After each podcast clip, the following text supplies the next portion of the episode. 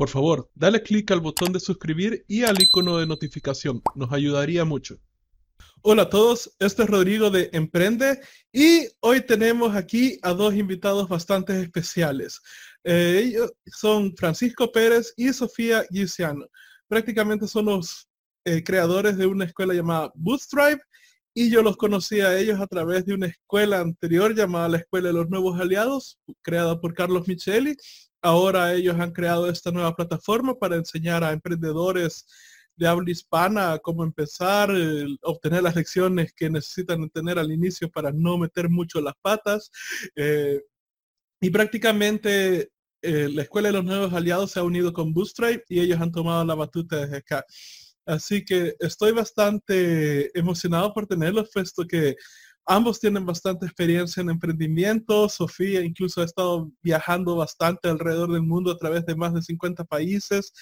Eh, Francisco prácticamente eh, tiene, estudió comercio internacional y ha prácticamente utilizado estos conocimientos para trabajar en freelance, consultorías, startups, organizaciones sin fines de lucro y creo que hay muchísima experiencia aquí para exprimir. Así que, sin más que decir, bienvenidos. Muchas gracias, Rodri. Gracias por invitarnos. Totalmente. Ahora, eh, ¿pueden decirnos una introducción de ustedes dos? ¿Cómo empezaron? ¿Qué los llamó a emprendimiento? Y, obviamente la historia de Bootstrap, ¿qué los llamó a, crear esta plataforma? Em, vale, creo que, que, es a diferencia de quizás otros proyectos, Bootstrap no fue una, idea coqueta, más bien salió de manera improvisada y se fue dando eh, con el tiempo a partir de una historia personal. Eh, yo soy correntino y viví toda mi vida y me crié en Corrientes hasta creo que hasta los 22 años. Y, y de alguna forma, mientras iba haciendo mi recorrido profesional, iba eh, teniendo algunos trabajos, estudiando en la universidad, siempre hice experimentos emprendedores que de alguna forma me, me mostraron un poco la diferencia entre la teoría y la calle, fui aprendiendo un montón sobre esos proyectos y haciendo un poco de dinero, eh, me di cuenta que disfrutaba mucho esos proyectos y de alguna forma, cuando fueron tomando cada vez más fuerza y, ganando, ganando tamaño, eh, no recuerdo cuál fue el libro, la charla o, qué fue lo que hizo clic, que de alguna manera dije, siento que tengo que estar en Buenos Aires, quiero ir a la capital, quiero ir a donde las cosas suceden. Eh, la diferencia entre Buenos Aires y el resto del país en Argentina es muy enorme, entonces sentía que tenía que estar ahí. Y más o menos en 2000, finales de 2015 y principios de 2016 empecé a hacer algunos viajes para, para experimentar un poco en la ciudad, conocer qué podía ofrecerle a Buenos Aires, qué tenía la ciudad para ofrecerme a mí, no tenía muy claro qué quería hacer, pero sabía que iba alrededor del mundo emprendedor. Y, y en ese momento Sofi ya estaba por acá y, y, nos habíamos encontrado, esa es una historia más larga, pero, pero sí, más o menos en 2016 vine para acá y fui por una historia que voy a resumir en fui muy afortunado, conocí un montón de founders, managers e inversores acá en Buenos Aires que me, volaron la cabeza y me enseñaron, me, dieron un montón de perspectivas, de ideas, de herramientas sobre cómo hacer las cosas. Y, y fue el resultado de entender cómo puedo compartir eso con otros. Entender, yo siempre le decía a mis viejos, a, a papá y mamá, que si en Corrientes tenía 30 oportunidades, en Buenos Aires tenía 300, y, y quería un poco entender cómo hacía para eh, entender qué es lo que me estaba pasando y replicarlo con otros. Y así fue que armé pequeños proyectos de viajes sponsoreados a pulmón, nos perdíamos en el subte, llegábamos tarde a las empresas, era todo muy, muy, muy improvisado. Y con la ayuda de Sofi luego nos asociamos y, Sofi fue una gran aliada para, para acompañarme en este camino, profesionalizarlo y, luego llegar a lo que hoy es Bootstrap. Buenísimo. Y tú, Sofi, eh, prácticamente estaba viendo que vienes viajando desde antes que tienes memoria, has estado por muchos, muchos países alrededor del mundo. Eh, ¿Cómo empezó esta experiencia para ti? Bueno, eso, yo en realidad soy chaqueña también del norte de Argentina y tuve la suerte de nacer en una familia donde papá y mamá tenían sueños muy distintos, diametralmente distintos. Mi, mi papá desde los cinco años, o desde que tiene memoria, eh, soñaba con ser un trotamundos, eh, ir de un destino exótico al otro todo el tiempo. Y mi mamá desde que tenía cinco años, o memoria, soñó con tener a la familia conejín en una casita, los asados del domingo, bien argentino, bien familia tradicional argentina. pero los dos se conocieron y se dieron cuenta de que no querían que ninguno de ellos tuviera que renunciar a sus sueños de niño y dijeron, ok, no sabemos cómo va a resultar esto, pero probemos qué pasa si combinamos ambas cosas.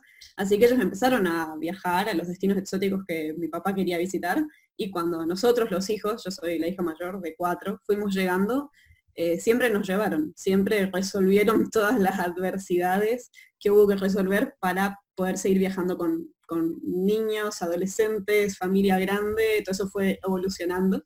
Así que eso resultó en, para mí, en una crianza poco tradicional, por una cuestión de, eh, tuve la vida común, no, no usemos la palabra normal, que es un poco complicada, pero tuve una vida común, de la escuela, tuve amiguitos, eh, visité a los abuelos el fin de semana, pero una vez al año más o menos nos poníamos las mochilas y nos vestíamos de verde militar y nos íbamos a destinos muy extraños que la gente no suele elegir para ir de vacaciones como la India o Jordania o Camboya o en general países en África, en Asia, en Latinoamérica también.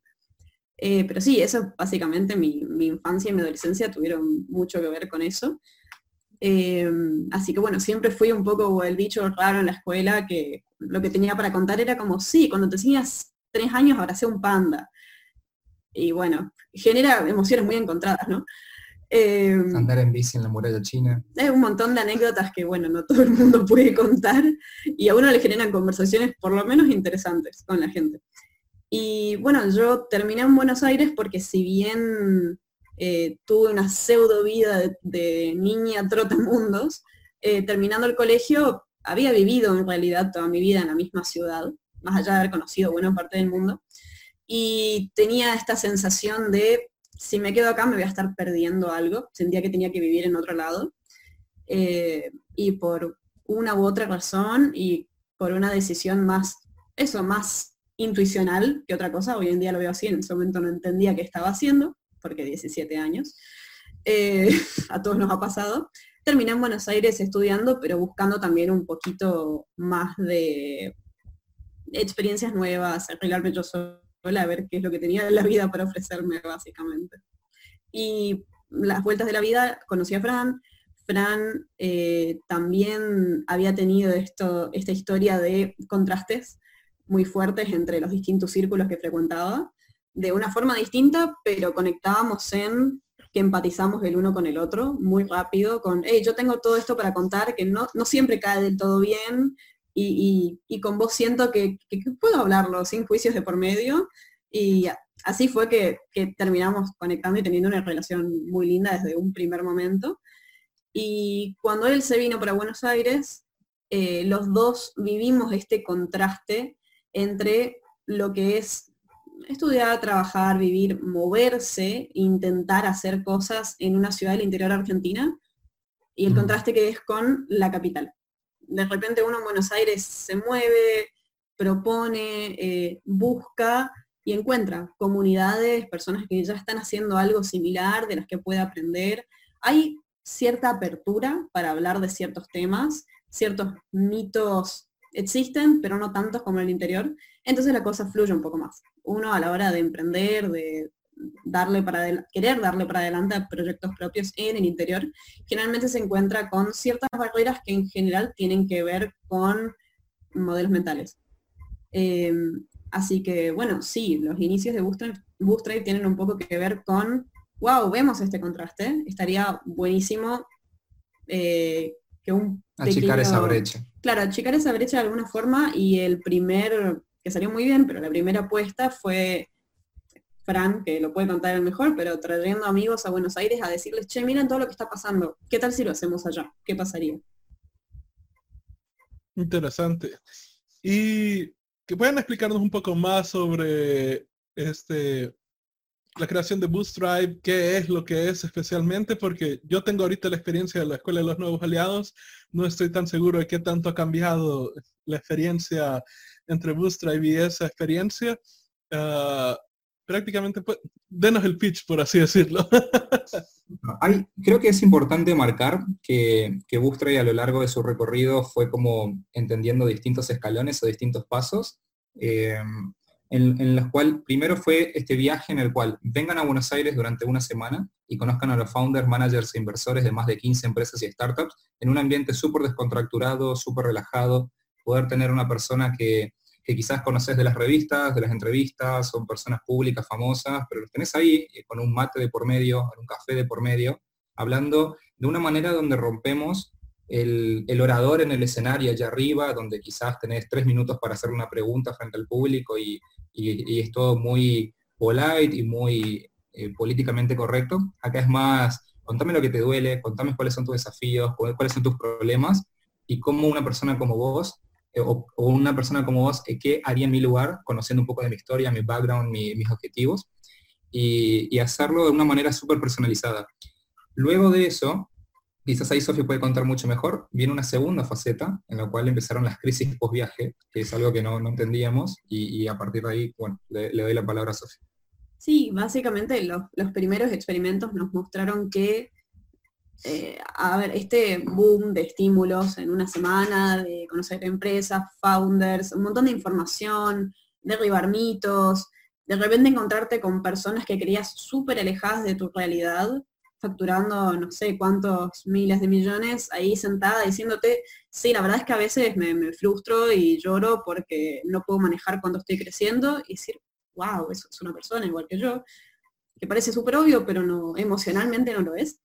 Entonces, que, que todo ese mundo tan nuevo en tan poco tiempo generaba algunos clics acá adentro y que sin el acompañamiento adecuado eso podía derivar en eh, en emociones no muy positivas, no muy felices. De repente las personas que, venían volvían a su entorno cotidiano después de una semana de puro ajetreo.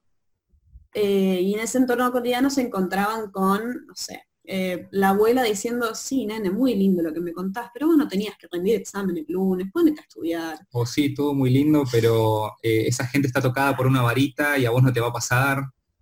Eso es un uno en un millón, son excepciones, no es el todo, caso. Todo muy lindo, pero sin el título no sos nadie. Etcétera. Entonces, eh, esta gente venía súper, imagínate ir 200 por hora a toda velocidad y pared. Eh, realmente querés hacer cosas, querés aplicar, querés cambiar, querés darle un giro a tu, a tu carrera profesional, pero te encontrás con muchas barreras que no, no son maliciosas, vienen de la idiosincrasia del lugar, las tradiciones familiares, las expectativas que hace una, hasta hace una semana vos también tenías por, para con vos mismo y tu familia también, tus amigos también. Entonces venís con muchos cambios en la cabeza y el entorno puede de repente bajártelas de un ondazo eh, por cuestiones completamente comprensibles. Pero nos dimos cuenta de que quizás habíamos creado un problema no un problema tan malo y negativo, pero algo de lo que nos teníamos que hacer cargo. Entonces nos dimos cuenta de que ese acompañamiento posterior lo teníamos que hacer en parte nosotros. Y así nació la, faceta de comunidad que tiene Bootstrap.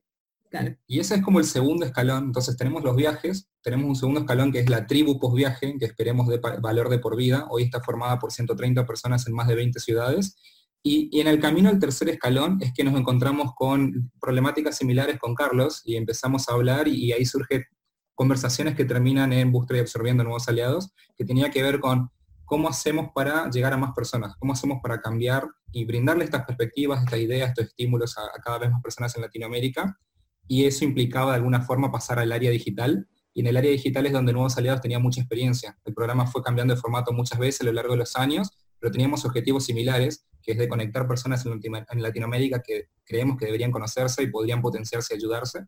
Entonces absorbemos nuevos aliados y, estamos trabajando con Carlos en distintas experiencias online para ver cómo podemos hacer, llevar Bootstrap de alguna manera a lo digital o crear experiencias digitales que permitan que alguien sin salir de su ciudad pueda conocer a esta gente, a estos managers, founders o distintas personas pares a ellos en otras ciudades para, para conocerse y hacer cosas juntos. En ese ámbito yo sí tengo creo que buena experiencia porque sé lo que es estar, bueno, yo soy El Salvador, país tercermundista realmente retrasado, o sea, hasta ahorita van aprobando la ley de comercio digital, así que todavía, o sea, ahorita la van aprobando, todavía falta implementarla, entonces todavía, digamos, si tenemos dinero en PayPal, no lo podemos sacar acá bajo métodos tradicionales, todo eso, ¿verdad? Y bueno, yo de venir de ese entorno venía también de eso, como tú, como ustedes dicen, de este, uy, no, pero es que ellos son excepciones, uy, no, pero es que ellos son especiales, que este, a, vos no te va a pasar, o sea, toda mi familia pensaba que yo estaba loco cuando empecé emprendimiento, ¿verdad? Eh, es más, mi, para mi madre estoy seguro que ella hubiera preferido que siguiera en el trabajo que yo tenía donde estaba ganando 650 al mes. o sea, a, todos nos pasó, sí. Sí, entonces. Y lo que ustedes hablan de los viajes es algo que honestamente es primera vez que encuentro a alguien con el que puedo hablarlo, porque a menos que haya alguien o sea, que lo haya vivido en, esa manera, es bien difícil de explicar. Y una de las cosas como me pasó mi experiencia personal es que yo, yo estoy metido en varios grupos eh, o masterminds de emprendimiento, ¿verdad? Y hay unos de ellos en los que obviamente tengo una conexión más fuerte. Uno de ellos se llama The Secret Society Mastermind de Timothy Mark, que es mi, mi mentor principal. Y la cosa está que está toda esta comunidad, eh, eh, eh, esta, esta persona ha creado una comunidad increíblemente unida y fuerte alrededor de todo el mundo. Tenemos incluso el Google Maps con los marcadores de dónde vive cada uno y, ha generado una habilidad donde prácticamente prácticamente, ahí les voy a enviar un video después de cómo funciona, pero prácticamente podemos llegar al grupo, ¿verdad? Y, preguntar, hey, voy a tal ciudad, ¿quién está ahí? Ah, yo estoy ahí, ya salen unos cuantos y luego está el unido el grupo y, ya se van de viaje, ¿verdad? Ahorita hay varios miembros en Bali disfrutando, hay otros reunidos en Krakow, entonces todo esto empezó a suceder y obviamente a través de las tecnologías de hoy, varios empezaron a hacer blogging cuando YouTube todavía estaba en, en su más fuerza, ¿verdad? Entonces tenías estos videos de estas personas, este grupo de amigos que tenían esta rutina increíblemente matadora. Imagínense despertar a las siete y media, a, las 7 de la mañana, ir con tus amigos al gimnasio, luego reunirse todos a trabajar en sus negocios, cada uno en un café, ahí en Krakow. Luego en las tardes se iban todos a, a casar chicas o a salir con sus chicas, dependiendo de quién tuviera pareja y quién no, ¿verdad? Y por último se iban a, una, a alguna fiesta en alguna disco este, de, de prácticamente llegaban hasta las 3 de la mañana este, festejando para volverse a levantar a las 7 de la mañana al día siguiente y hacer todo lo mismo. Y yo cuando miraba eso, yo pensaba como que, oh, joder, o sea, estos tienen un tipo de energía totalmente distinto. Y yo pensé, bueno, pero es que ellos están en forma, ellos eh, probablemente están comiendo mejor, mejor comida de la que yo como aquí en El Salvador, estando allá en Krakow, ¿verdad? Y cuando me tocó a mí ir a un viaje este, en Bulgaria, donde estuve reunido por primera vez con todos ellos. O sea, la energía de ese tipo de personas es una energía bien distinta y cuando todos estamos juntos, es como que se multiplica y se potencia eso en, en una manera que no puedo explicar. Y de pronto me di cuenta que yo estaba viviendo exactamente esa misma vida. Estábamos festejando hasta las 3 de la mañana con raquia y otro montón de licores. Me iba a dormir, me despertaba a las 7 de la mañana y despertaba increíblemente energizado porque mi mente era como que, uy, ya de estar abajo desayunando, ya están pasándola bien todos, ¿verdad? Con un par de excepciones nomás donde sí nos pasamos de copas, pero me despertaba con una gran energía, me arreglaba, iba corriendo a, la sala del comedor donde todos estaban reunidos en el hotel. Este, porque no quería perderme ni un solo momento ahí. Pasábamos toda la mañana eh, aprendiendo de negocios, este, teníamos, era un grupo relativamente pequeño, pero estábamos dando las charlas y todo, y luego teníamos las actividades que íbamos a las montañas a, a moto, con, motonieves, este, íbamos a hacer... Salvo, salvo por eh, las experiencias en montaña y con moto, uno de los problemas que nosotros tenemos, no problemas, pero por ahí desafíos que tenemos es que no se duermen, no se duermen y no paran de hablar porque es por fin encontré gente con la que puedo compartir esto. Sí. yo tengo los videos, llegamos de vuelta, llegamos hasta las 3 de la mañana, o sea, y, y, luego a dormir y despertar a las 7 y yo no me sentía cansado para nada y fue como, joder, esto es muy, muy distinto. O sea, yo nunca pensé que iba a poder hacer eso. Y, y luego regresando a, mi país, me duró tal vez el hype una semana más. Y bueno, mi mentor ya me había mentalizado a esto, ¿verdad? Me dijo, mira, este es tu primer viaje de este tipo de, de, de, evento, este tipo de experiencia. ahorita tu cerebro está funcionando con todo porque está tratando de mantenerse al nivel de la energía de todos los demás y te está dando esos superpoderes. Pero muy probablemente cuando llegues a la casa te vas a enfermar, te, vas a caer enfermo.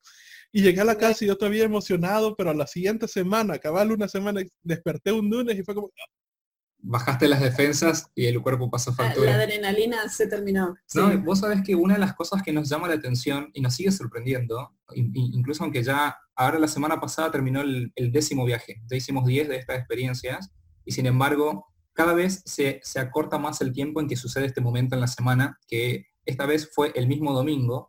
Los chicos llegan un domingo y el grupo comparte de lunes a viernes visitas entre 3 y 5 empresas por día y luego tenemos actividades de cierre el sábado y el domingo final, pero este, esta vez nos pasó que el domingo ya nos dijeron, chicos, valió la pena, nos encantó, genial la experiencia, y es como, ¿para de qué estás hablando? Si... Teníamos actividades para romper el hielo y no nos dejaron hacer actividades porque ellos ya se habían encargado de eso. Sí, es como, ah, todavía no visitamos empresas, espera que mañana arranca el tour, y es, no, pero este grupo, esta gente, no puedo creer lo que puedo compartir, no me juzgan y puedo contar todas estas cosas, entonces es mucho de, de, de alguna forma conectar con ese tipo de gente.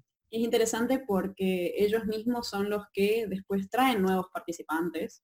Nuestras, nuestras ventas tienen el sello del boca a boca ahí bien, bien arriba, bien visible. Eh, las personas que participan saben qué tipo de persona va a disfrutar y va a aprovechar el viaje al máximo. Y ese es el tipo de personas que mandan y ese es el tipo de personas que vienen. Por ende, cada vez son más eh, las personas ideales para este tipo de experiencia y así lo viven ellos también. Por ende, la, experiencia se, retroalimenta, se enriquece viaje a viaje. Complementando eso, creo que los últimos cinco viajes, el 90% del, del, grupo han sido referidos. Ha sido gente que vino, vivió la experiencia y fue cuando volvió a los pocos que lo entendieron y lo contuvieron y es como vos tenés que hacerlo. Y, y, confía en mí por qué y anda. Y la gente venía casi confiando a ciegas de fulano me dijo que tengo que estar acá y miré y me encantó y bueno, me sumo, no sé, muy bien qué esperar, pero me sumo. Así que nada, somos sapos de otro pozo los tres. Sí, eso sucede bastante también en esta comunidad que les cuento porque, este, bueno, en cierto momento él, abrió incluso la, la, capacidad de obtener ventas por afiliados, ¿verdad? Y todos estábamos escribiendo nuestros posts en nuestros blogs sobre nuestra experiencia personal en cada una ya he hablado fácilmente con 100 personas alrededor de estos últimos, desde el 2012 que entré hasta esta fecha, he hablado unas 100 personas que han llegado buscándome, preguntarme, este, preguntas sobre ese grupo, yo les he dado sobre mi experiencia y, prácticamente se han unido a cabal, como ustedes dicen, por boca a boca. Eh, igual, y, lo mismo el, el, shock de la experiencia, porque cuando al inicio siempre uno idiota tratando, estando emocionado y, queriéndolo contar con la gente eh, de vuelta en su país, ¿verdad? Recuerdo cuando estaba hablando sobre esta experiencia que ellos se de que podían mantener este tipo de horario y la respuesta que fue de uno de los, mis familiares fue como que, uy, es que están en drogas. Y fue como, no, no están en drogas. Yo estaba con ellos a la par, o sea, todo ese tiempo. No, no, hubo drogas de por medio. O sea, probablemente si no nos hubiéramos hecho, eh, para los que no saben, raquia es un licor increíblemente fuerte de Bulgaria, pero horrendamente fuerte. Y si no hubiera sido por la raquia, probablemente no hubiéramos dormido toda la semana. pero, pero como ustedes dicen, o sea, uno llega y, y, es... varios incluso hablan de, del shock cultural de cuando viajan a otro país para vivir este, un tiempo y, y, que no logran adaptarse porque es tan distinto uno.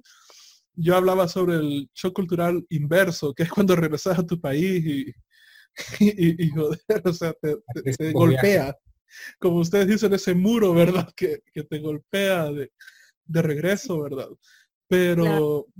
Una de las conversaciones que queremos tener mucho es esto de no, no te tomes personal eh, cómo caigan tus nuevas ideas o... Cómo reaccione la gente. Claro, cómo reaccione tu entorno de todos los días que está acostumbrado a, eh, no sé, a, cierto Rodrigo y volvió otro Rodrigo y, qué pasó ahí, ¿Qué, pasó tan rápido, cuánto tiempo te fuiste de viaje, una semana, dos semanas y volviste revolucionado. Entonces, la gente que está acostumbrada a, cómo nos comportamos en general de forma cotidiana, no entiende, le choca, viven también ellos un shock cultural a través tuyo.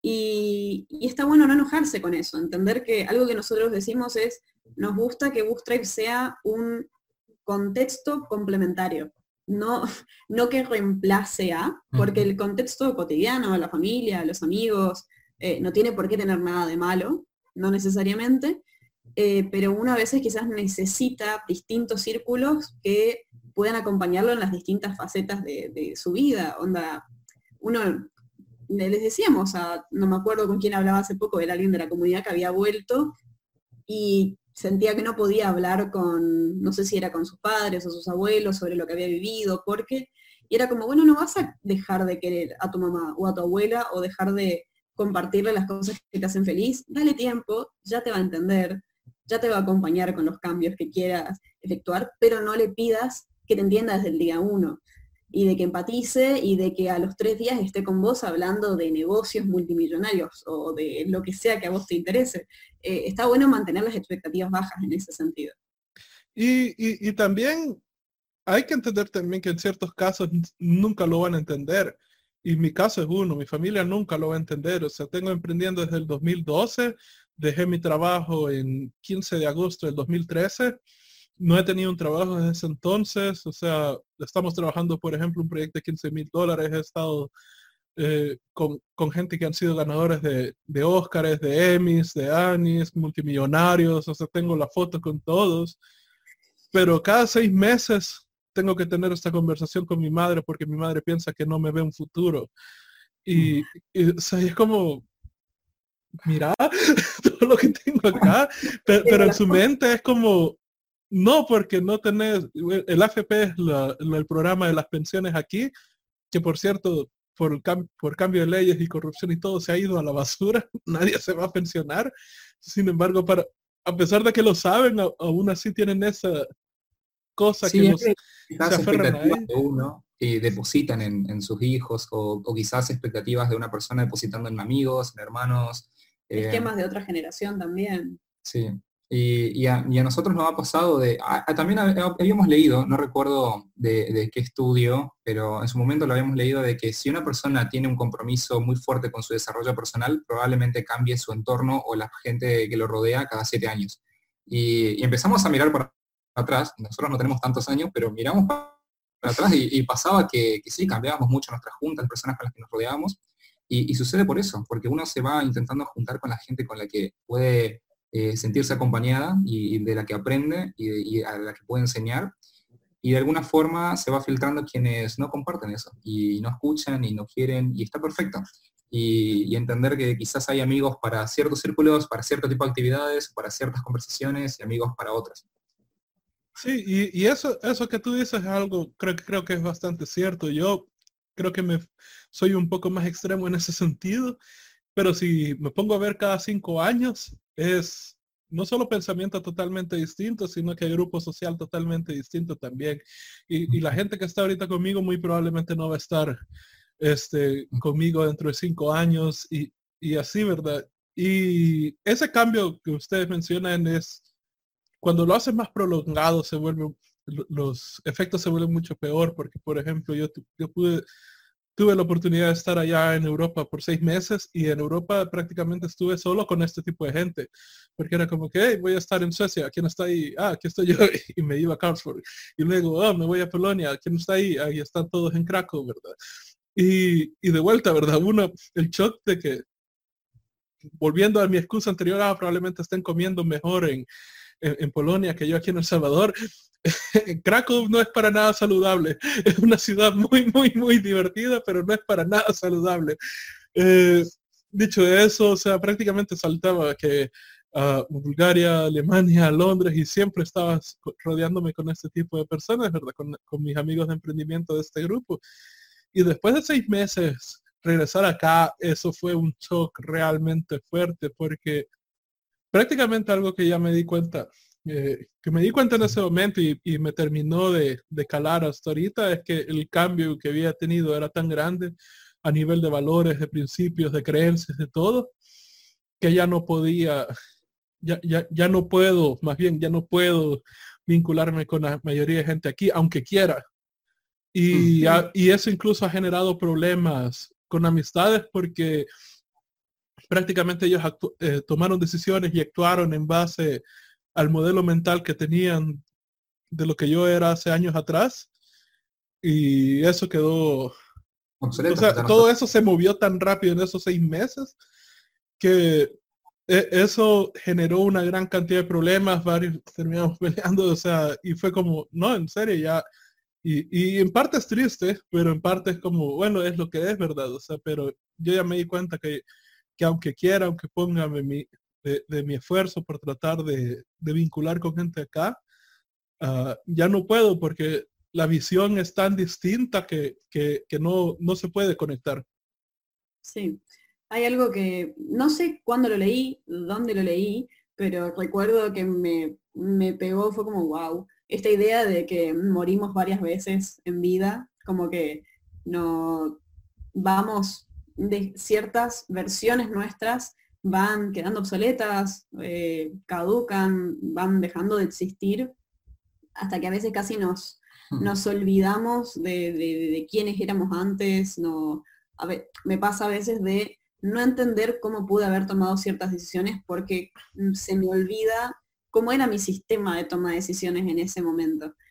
Em, al mismo tiempo, hoy en día estoy aprendiendo a amigarme un poco con mis fantasmas y decir, ok, quizás mis versiones anteriores tienen algo que enseñarme, pero es interesante esto de, sí, quizás tus versiones anteriores se llevaban bien con ciertos tipos de personas y la de hoy no, y está bien. Y al mismo tiempo creo que el corazón de, de y tiene que ver mucho con el choque, y nunca, nunca lo puse en estas palabras y nunca lo pensé de esta manera, me surge en esta conversación, pero tiene que ver con el choque de quizás dos esquemas distintos, uno de el eh, hay una cita eh, que dice, y de vuelta no recuerdo el autor, tenemos muchas citas o videos o contenido que no, los autores, Esto no es plagio. Pero dice que eh, cuando aprendas algo, enséñalo rápidamente antes de no entender como el otro no, no, Ah, no recuerdo, pero si aprendes algo, enséñalo rápido, porque después no vas a poder entender como el otro no lo sabe.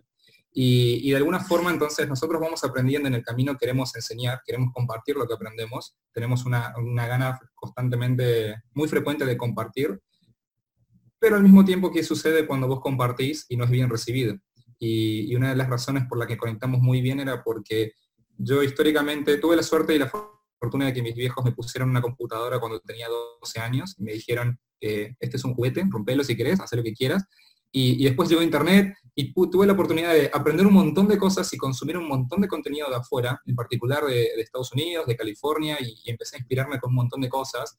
Y luego la calle me mostraba un, saliendo a corrientes, en la calle me mostraba un contraste tan fuerte, y, yo contaba lo que quería y lo que soñaba, y la gente no lo recibía bien, que cuando conozco a Sophie y veo que ella tenía un problema similar con el tema de los viajes, que eran mal recibidos de alguna forma, no con malas intenciones, pero desde el quizás, ah, seguro tenés plata, o, qué fantástica. etcétera. Sí, o, yo contándole mis proyectos y, y, por, qué no entras a un banco y te conformás, y por qué querés todo eso. Y, al no entender esas motivaciones, pero alguno querer sacarlo, cuando encontramos personas así como vos, Rodrigo, en este caso cuando nos conocimos con Sofi, conectamos muy rápido. Y cuando conectamos muy rápido, cuando vemos un tercero, un cuarto, lo incluimos y, así se termina generando comunidad de alguna forma, sin que haya una gestión de por medio. Se da casi de manera natural porque uno busca pares como, como uno y que lo acompañen.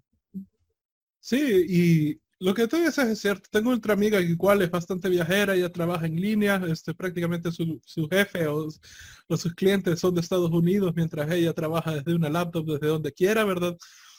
Y ella igual anda viajando unas dos, tres veces por año pero cada vez que ella, pues, o sea, ella ni siquiera cuenta las experiencias a la gente en general, solo con nosotros, porque sabe que son, eh, ella aprendió rápidamente eh, lo mismo que Sofía, ¿verdad? Que este, no debía contarlo tanto, tan abiertamente, pero incluso solo el hecho de postear las fotos en Facebook y en Instagram le generó problemas. O sea, había gente que le llegaba reclamando, que, que prácticamente ella se le estaba llevando de elevada, que, que, solo quería eh, es prácticamente como pomponearse ante todos diciendo, oh, miren, yo ando viajando y ustedes no. Y, nos matamos de la risa porque cada vez que ella postea fotos de algún nuevo viaje, vemos unos dos a cinco personas eliminando la de Facebook, sabemos el conteo de amigos que tiene bajar bajar un poco, o sea, y, y, ya, ya es el chiste incluso del, del, grupo, ¿verdad? Hola Karen, por si nos está escuchando, pero, pero, pero sí, eso, eso sucede bastante y, y, como ustedes dicen, ¿verdad? Yo igual cuando aprendí emprendimiento, o sea, yo, de ignorante, tonto, traté de enseñarlo a todo el mundo porque de vuelta la situación del país estaba realmente mala. Yo en ese momento había pasado peleando con, eh, con, un amigo a la par, o sea, peleando como no tienen idea por romper lo que nosotros llamábamos el muro de los 700 dólares porque nos estamos esforzando, como no tienen idea, ni, y para poder obtener trabajos que pagaran más de 700 dólares al mes y no lo estábamos logrando. Y de pronto, bueno, empecé, me uní a este grupo de emprendimiento que les cuento, puse mi primer negocio que era diseño web, generé mis primeros clientes y en una semana ya habíamos logrado mil dólares. Y para mí fue un ah, golpe, un shock, o sea, porque fue como, esto no ha sido ni por cerca lo difícil que me ha tocado tratar de romper los 700 dólares al mes y acabo de mm. hacer mil dólares en una semana y, se sentía delirante, o sea, tanto así que llegué al, eh, nos fuimos con unos amigos a celebrar y, nos pusimos, eh, nos pusimos bastante ebrios. Fue una de las pocas veces que puedo decir que, que perdí control ahí. Pero... Mucho de eso en la tribu también, de, pero no necesariamente con números, sino con ejemplos de todo tipo. De, a veces como quiero mudarme a tal ciudad y de repente que dos bus drivers se, empezaron a llamar bus drivers y nosotros terminamos adoptando y, y, de repente tenés dos bus drivers que viven juntos porque consiguieron departamento mucho más fácil por haberse unido y explorado sus redes en conjunto, o tenemos clientes y, o nuevos socios o incluso parejas. Ha, sucedido de todo en Booster y en la tribu de, y de cosas que quizás uno inicialmente dice, el esfuerzo que tengo que hacer para conseguir esto es tal, y después a través de la red es 10 veces menos, 10 veces menor, y, sí, es una cuestión de... Sí, a veces con lo que uno se encuentra es, hay, hay, hay, que entender que hay personas que no conocen otra cosa que la cultura del sacrificio. Hmm. No, no, no, el esfuerzo, el sacrificio. El, hay probable, mucha gente en el mundo realmente no conoce otra cosa, lamentablemente la pasa mal, sufre. Hay mucha gente que Y se enorgullece en eso. ¿Cómo? Y se enorgullece en eso. No, claro, es que, es que lo que conocen, es una cuestión también de, o sea, si lo vemos desde una perspectiva psicológica, eh, todo el mundo busca algo que aumente su autoestima, algo que lo haga sentir mejor consigo mismo, etcétera. Y hay veces en que no conoces algo más. Hay gente que toda su vida le enseñaron que hay que, no sé, eh, frase célebre, romperse el lomo para conseguir lo que uno quiere, llegar a donde quiere, ser quien quiere ser. Solo conocen eso, entonces se aferran a eso. Y, de repente, eh, cuando ve a alguien que, no sé, lo consigue de arriba, de arriba, o lo consigue mucho más fácil que, o que, o que llegó ahí donde a esa persona le gustaría estar sin tanto sacrificio, choca, duele, porque de alguna forma viene a romper con eh, tu esquema rígido de solo se puede por esta vía. Hay gente que lo ve y dice, por Dios, no lo vi antes, tengo que ir por ese lado, y hay gente a la que le duele tanto que prefiere seguir por este lado. Ah, y hay gente que no puede, perdón, cierro la idea, y hay gente que no puede darse, aunque lo vea, no puede darse el lujo de virar el timón, porque tiene responsabilidades, tiene un montón de cargas encima, eh, entonces ahí viene también un poquito el practicar la empatía a cada uno y decir, ok, no lo está viendo, se está desquitando conmigo, pero tiene el tiempo y energía que yo tengo para girar el timón en esta dirección, quizás no. Muchas veces hablamos, incontables veces hablamos con Charlie de, de nuevos aliados esto de que la curiosidad es un lujo y que no todo el mundo puede darse el lujo de tener el tiempo y la dedicación que uno quiere para explorar ciertas facetas y cierto, cierta carrera profesional y todo el mundo, todos somos víctimas de narrativas que son más o menos útiles en distintos momentos. Y algo que, queremos que sea parte del core de Bootstrap y siempre intentamos reflejarlo es, no queremos o no queremos, sí, no, no creemos en recetas universales. Sabemos que el consejo, el mejor consejo que te podemos dar en tu vida quizás sea el consejo más peligroso para la persona de al lado. Eh, en particular yo tuve un gran amigo que estaba a punto de dejar la universidad y, me llamó porque estaba en el momento de la crisis, en el momento de tomar la decisión, y me dice, Frank, como vos dejaste la universidad seis meses de recibirte, seguro me puedas ayudar con esto. Y mi respuesta fue, ¿qué querés lograr? ¿Hacia dónde vas? Y entender un poco su situación. Y cuando entendí la situación, la respuesta obvia era que te tenía que recibirse.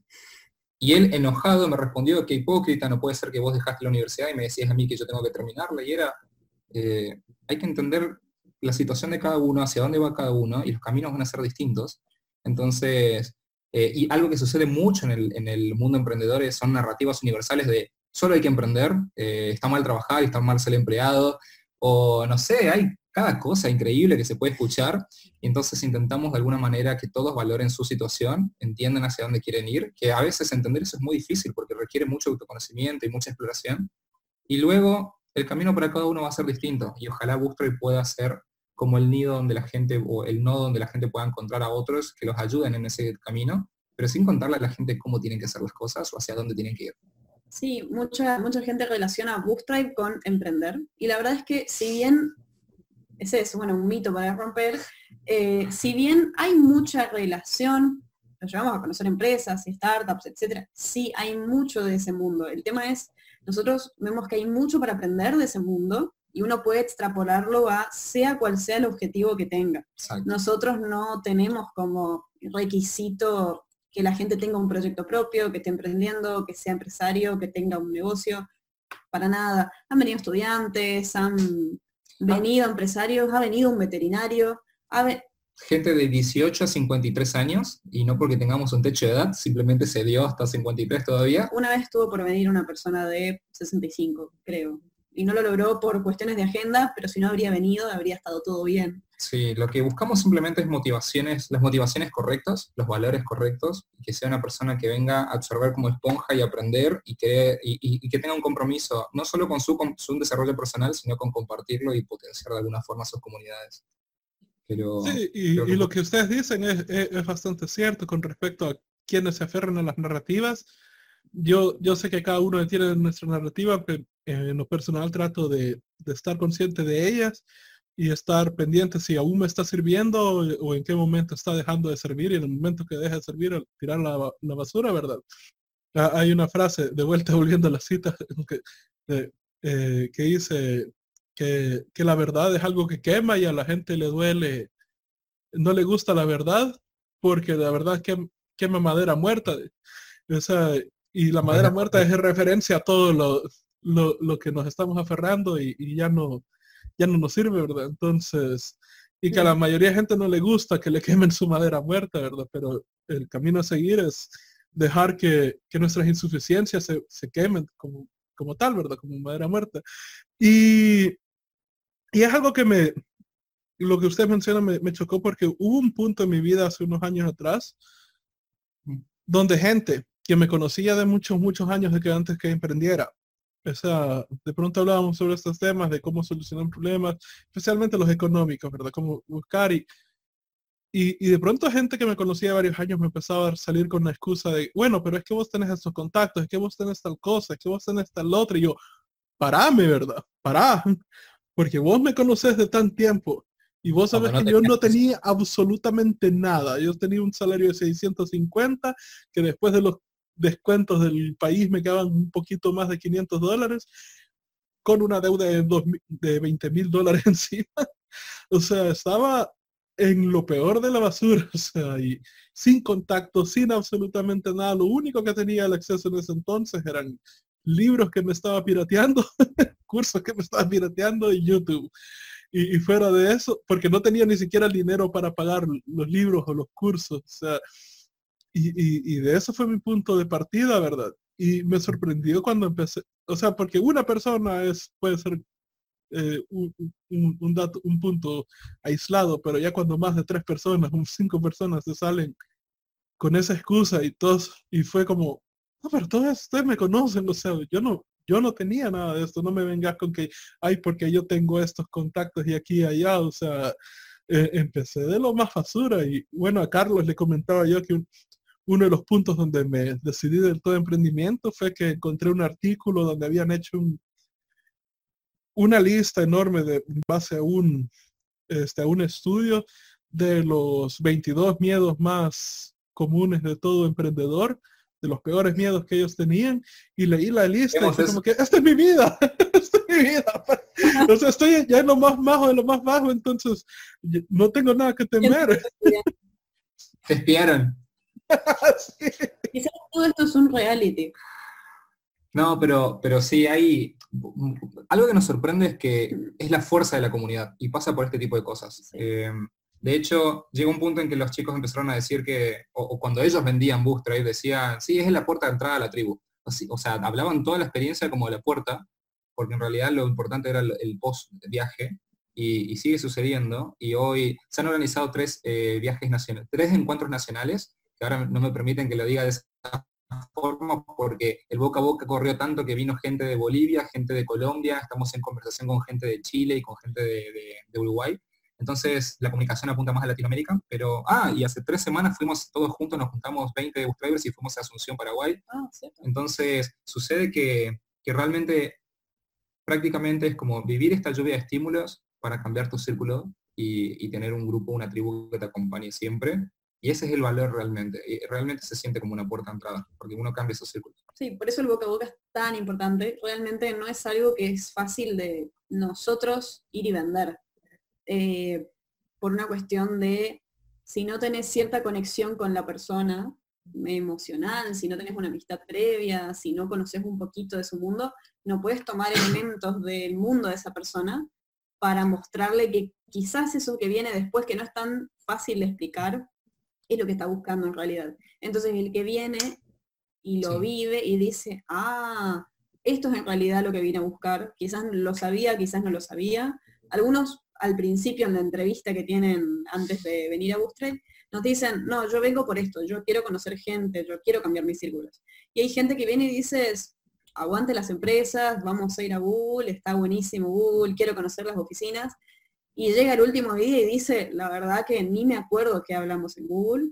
Ni en ninguna de las empresas. O sea, el valor está y cada uno lo aprovecha de maneras distintas, pero por sobre todo sale el valor de la tribu. Y de hecho, eh, también han sucedido ejemplos como hemos conectado empresas con empresas, no solo para que salgan negocios, a veces recruiting y cambian los, empleados y nada, creo que de alguna forma estamos buscando ser responsables con intentar entender por qué crecimos y tuvimos la fortuna de crecer como pudimos crecer y ser responsables a la hora de compartir eso, entendiendo qué decirle a cada, a cada quien, qué puede necesitar cada quien y entendiendo que no tenemos que saber eso, tenemos que saber hacer las preguntas correctas para que esa persona pueda quizás tener un poco más, de claridad.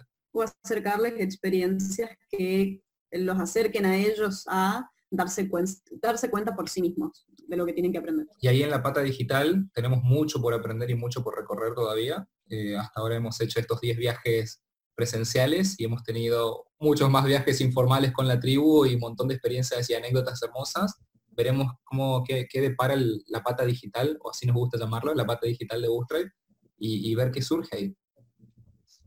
Buenísimo.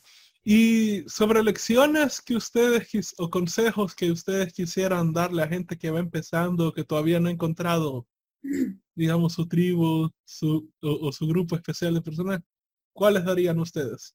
Creo que la fundamental para mí es si rodeate de gente que ya esté donde vos querés estar. Eso es un consejo, una cita de Rick Hoffman, el fundador de LinkedIn, que a mí me ha marcado mucho. Si quieres ser un freelancer y querés vivir de eso, juntate con freelancer, busca freelancers que vivan de eso y vas a seguro tener muchas más chances de llegar hacia donde querés. Si quieres emprender, si quieres potenciar tu empresa, escalarla, si quieres nuevos trabajos, eh, busca gente que ya esté en ese lugar. Ese es quizás el principal que se me ocurriría. Sí, puede ser un poco em, desafiante llevarlo a la práctica como, bueno, sí, genial, busco gente, ¿por dónde empiezo?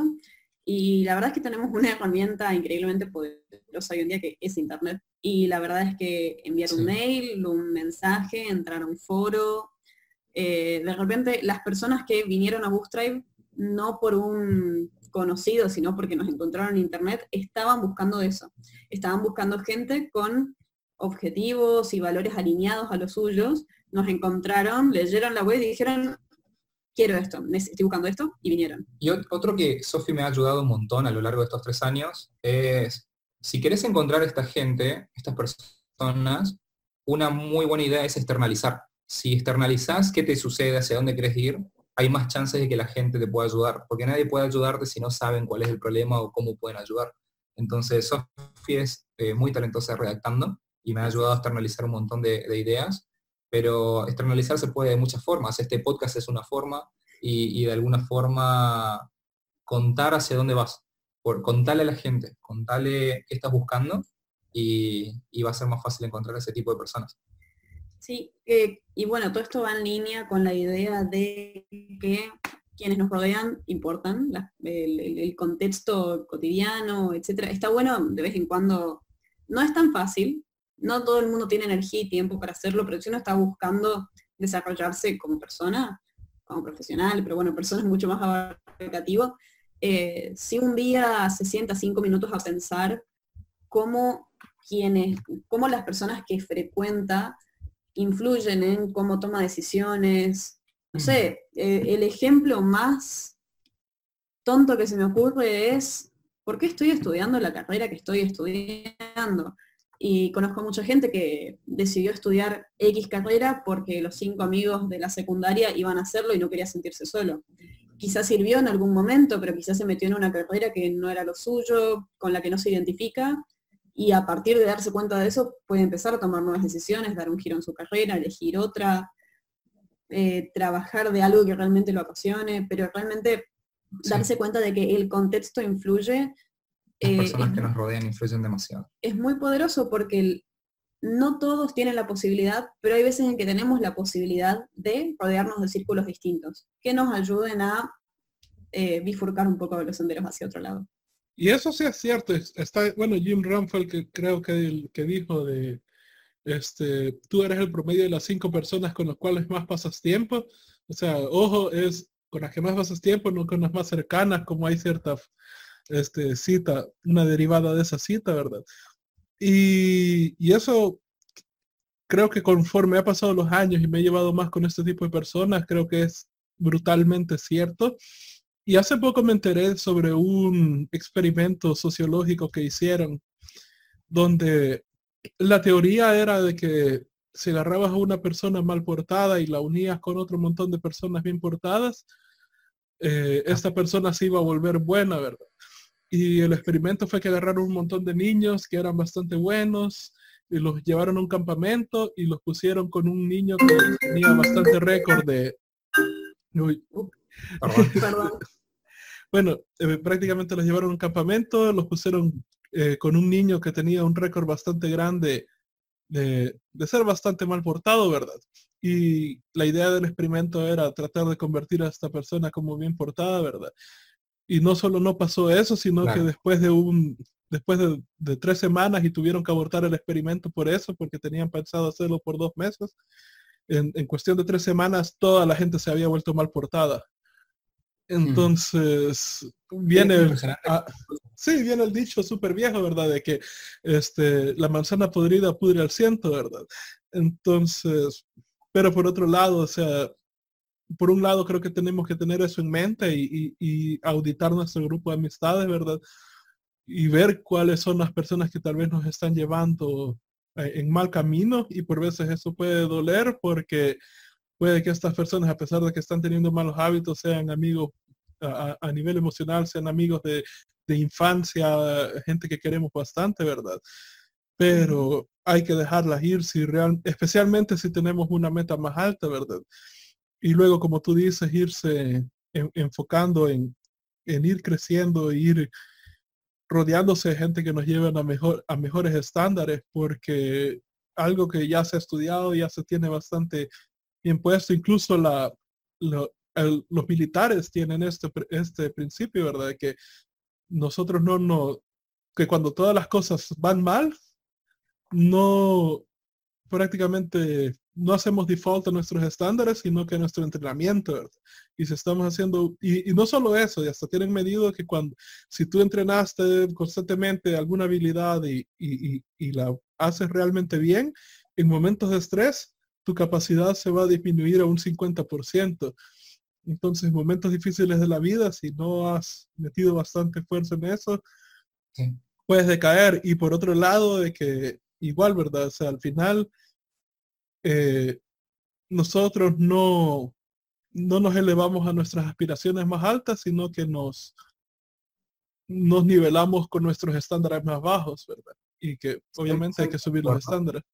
100% de acuerdo y se me ocurren tres cosas para compartir, no sé si consejos, pero quizás como ideas o, conceptos útiles. En primer lugar, algo que solemos recomendar mucho en Bootstrap con Sophie es la envidia normalmente está mal vista, tiene una, una, mala fama, pero nosotros aconsejamos que alguien haga la lista de las cosas que envidia y de quién para entender cuáles son las cosas que queremos y conocernos un poco más. Eh, de alguna forma, creo que hay, mucho potencial en hacer ese ejercicio. Después, otro, otro esquema tiene que ver con cómo nos enseñaron a, entender la palabra contacto. Pensamos que es esa personita que algún día te puede abrir una puerta, algún día te puede dar un trabajito. Que te dio la tarjeta en un evento. Y la gente colecciona tarjetas y, nosotros nos gusta pensar más en contactos como entender que son una fuente de perspectivas y de ideas y, que el, el, valor quizás no le pedís nada a esa persona durante 10 años, pero te aportó valor de manera tal que todas tus decisiones fueron cambiando y modificándose.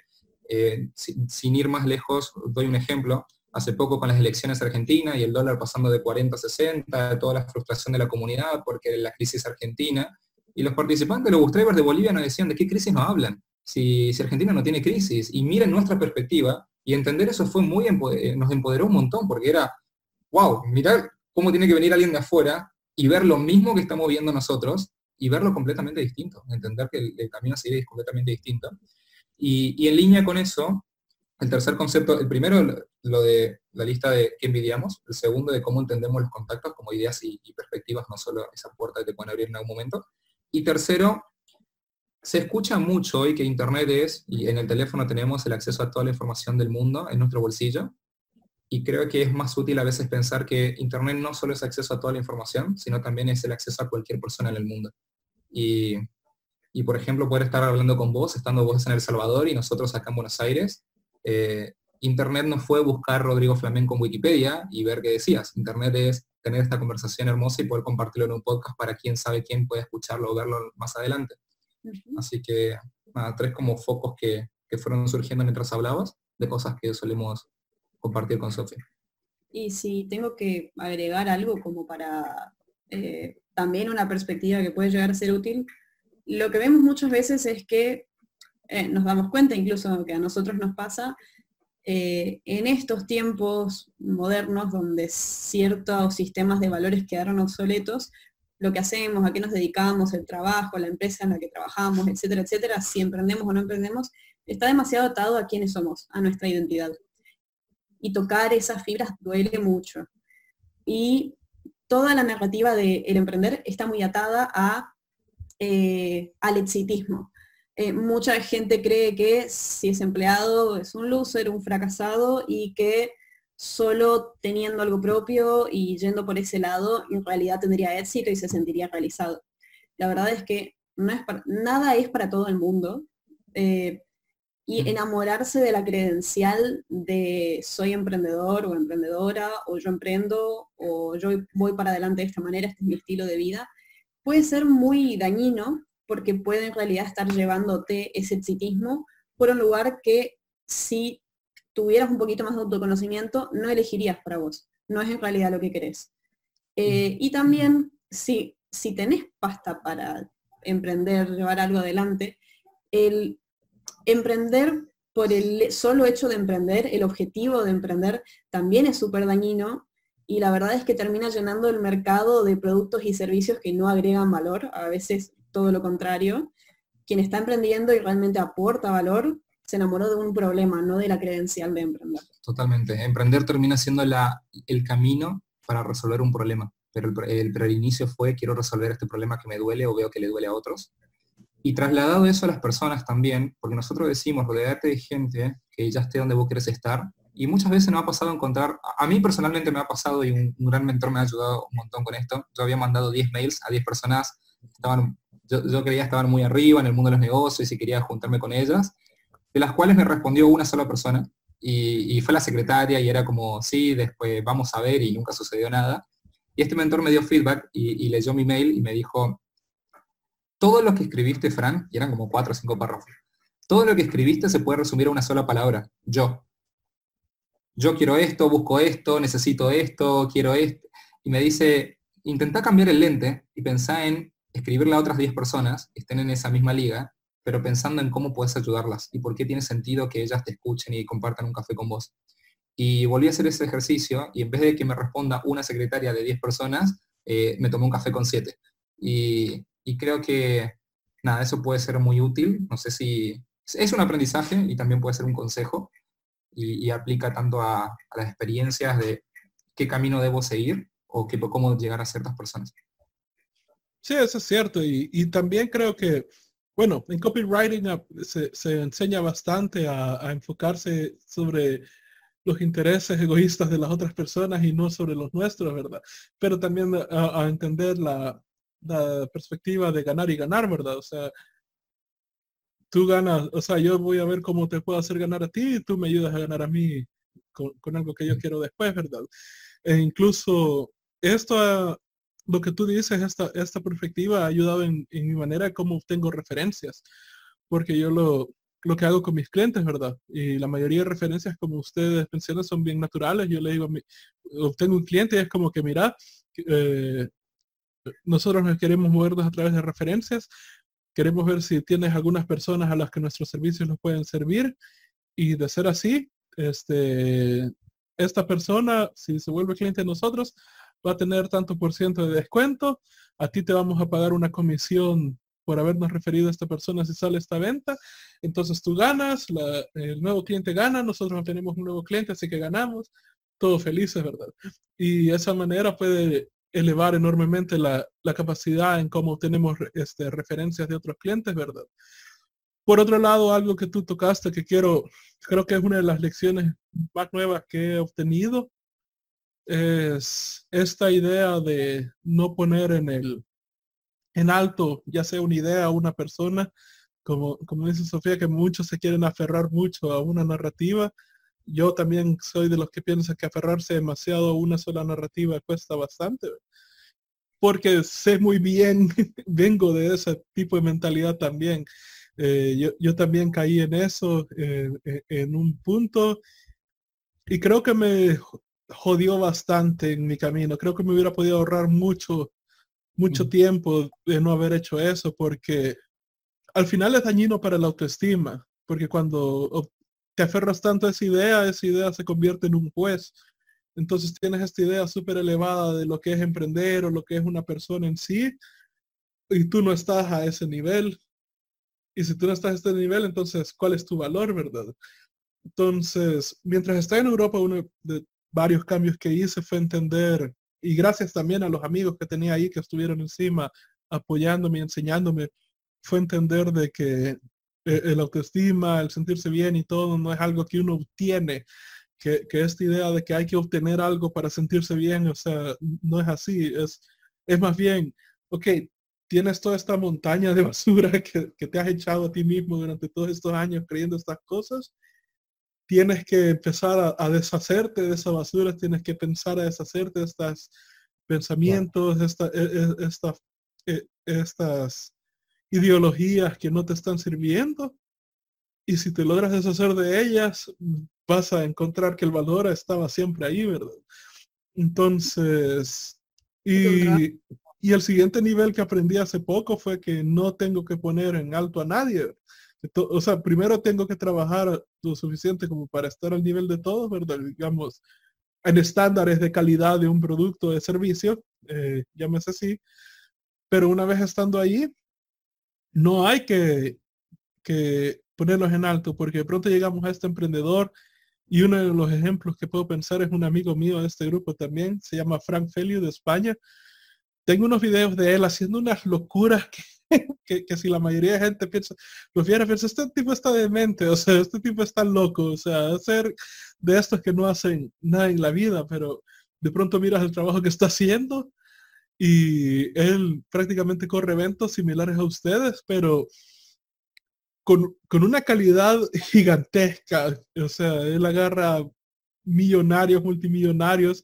El proyecto en el que está ahorita se llama The Baby Badwater, donde reúne prácticamente toda la gente que quiera aplicar, pasa por un proceso de screening bastante riguroso para ser aceptados ahí y prácticamente tienen un evento de esos de Europa eh, en una mega mansión, música de disco, todas las cosas, pero si estás en uno de esos eventos, casi todos están, están trabajando algo eh, que busca revolucionar el mundo, ¿verdad?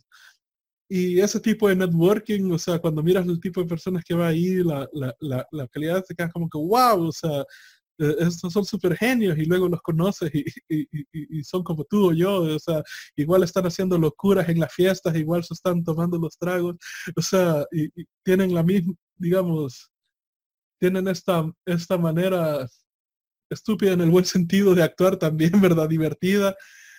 Y, y cuando ya los conoces te hace shock. Todos, todos somos humanos. Totalmente. Sí. Y, y, la manera en cómo lo explicaba uno fue como, imagínate que tú vas a, a, a, jugar contra Roger Federer en tenis. Y wow, Roger Federer es el mejor de, tenista del mundo. Y, y entras a jugar contra él, ¿verdad? Y empiezas a, mantenerte y ya como para el sexto set empiezas a entender, uy, sí, o sea, puedo jugar contra él, ¿verdad? Pero ya es muy tarde porque ya pasaron seis sets y este tipo ha estado jugando de lleno y tú has estado jugando cohibido porque pensaba, tenías la intimidación de esta persona. Y en boxeo yo lo experimenté en una manera quizás más chocante, que es cuando uno se mete con miedo al ring pensando, uy, esta persona me puede dar, me, va a pegar la paliza en mi vida, y de pronto le metes un golpe bien puesto en la cara y, y ese golpe cambia todo, porque es como, puedo, puedo pegarle, ¿verdad? Creo que, creo que la razón por la que nosotros de alguna manera podemos dar ciertos consejos es porque indudablemente tuvimos que sufrirlos y tuvimos que pegarnos contra la pared y aprenderlos. Y si tenemos presente ciertas, ciertas narrativas, ciertos consejos, ciertas herramientas, es porque nos han sido muy útiles en un momento en que no sabíamos cómo, hacia dónde caminar de hecho, sucede mucho en y de que, wow, tomé mates, compartí con ellos, no podía creer. Y luego me enteré en la empresa que tienen, no sé, constructora más grande de, y vos decís, no puedo creer. Y si yo hubiese sabido eso, quizás no le hablaba de esa manera, no compartía, nos achicaríamos porque da miedo o por, no sé, cuestiones de autoestima o lo que fuere. Y es algo que lo tenemos muy presente porque nadie es inmune a eso. Y incluso tener las herramientas o el consejo o el camino no, no implica que ya lo haya superado y que no pueda suceder en otra liga, en otro momento, en otro lugar, con otras personas. Definitivamente. Bueno, y para ir cerrando, este, si la gente quisiera encontrar sobre ustedes, ¿dónde puede hacerlo? Perfecto. Perfecto. Tenemos un sitio web, tenemos Instagram, que creo que son nuestros canales más fuertes eh, que boost, bootstride es la mezcla de dos palabras eh, en inglés, boost, de alentar, empujar, apoyar, motivar, y tribe de tribu, eh, así que es con doble O, boss, tribe, y .com, y de la misma manera nos pueden encontrar en Instagram. Creo que eh, también pueden escribirnos fran.boostrade.com y sofía.boostrade.com. Sí, nuestros mails también están en la parte de equipo de nuestra página. Ahí pueden conocer también a todo el equipo, conocer un poquito más acerca de nosotros. Eso puede ser interesante. Y, intentamos ser, por supuesto, súper accesibles. Entonces, si alguien no contesta es porque estuvimos un día complicado, pero, pero intentamos conocer a tantas personas como podamos, porque nunca se sabe, nunca se sabe quién está del otro lado y cómo se podrían potenciar. Sí, tener este tipo de intercambios como con vos ahora lo hacemos muy frecuentemente, esté donde esté la otra persona en cualquier parte del mundo. Buenísimo. ¿Algún otro consejo que quisieran dar que no hayamos hablado durante la entrevista para cerrarla? Tomar con pinza los consejos. Sí, cuidarse de las narrativas universales. Sí, totalmente, las, las recetas mágicas. Sí, eh, eso. Está lleno de eso por una cuestión de que es es fácil escuchar, es lindo escucharlo, pero a la hora de ponerlo en práctica hace agua por todos lados. Y, no, no lo, y lo decimos con conocimiento de causa, nos ha pasado de sí. comernos el viaje muchas veces porque sonaba demasiado bien y sonaba demasiado fácil. No ser absolutistas. De, el anti-universidad, la universidad no sirve para nadie y sirve para un grupo de personas, para otro no el pro universidad, la universidad es todo y sin eso no sos nadie y sin el título no sos nadie. Ojo a todo lo que sea absolutista. Eh, ojo, solo hay que emprender. Todo, Nunca es bien o mal, siempre es en función de qué. Y siempre es, por es una pregunta de por medio. Totalmente. Eh, entender que, que no hay recetas para todos, simplemente eso. Una lección que me dieron es toda verdad es una verdad a medias y todo argumento tiene un contraargumento. Y eso es bueno. Sí. Totalmente. Muchísimas gracias por dedicarnos este, su tiempo, sus experiencias. Realmente les agradezco mucho que estén acá. Así que gracias por pasar aquí una hora y darnos todos sus consejos. Al contrario, Rodri, mil gracias por la invitación, mil gracias por el espacio. Por las preguntas interesantes. Por ayudarnos a compartir un poquito sobre qué hacemos, por qué lo hacemos y, y quedará pendiente quizás en otro momento hacer una segunda edición. O un café en persona. O un café en El Salvador o en Buenos Aires. Pero, no es fácil sentirse cómodo en este tipo de, de cosas siempre y vos lo hiciste súper fácil, fue, solo faltó el café. Así que bueno, ya estaba tomando ahí. O, la segunda, claro, hacemos café virtual. Exacto. Pero no, se, fue muy, muy ameno, muy genuino. Te agradecemos, de, vuelta, te agradecemos el espacio. Realmente es lindo poder compartirlo y, de, la, mano de preguntas como las tuyas o un espacio así. Muchas gracias. Bueno, eh, si les ha gustado este último episodio, por favor denle like al botón abajo y denle clic a suscribir y al botón de la campanita. O si nos están escuchando desde los podcasts, denle clic a suscribir para estar pendientes sobre los nuevos episodios. Hasta la próxima.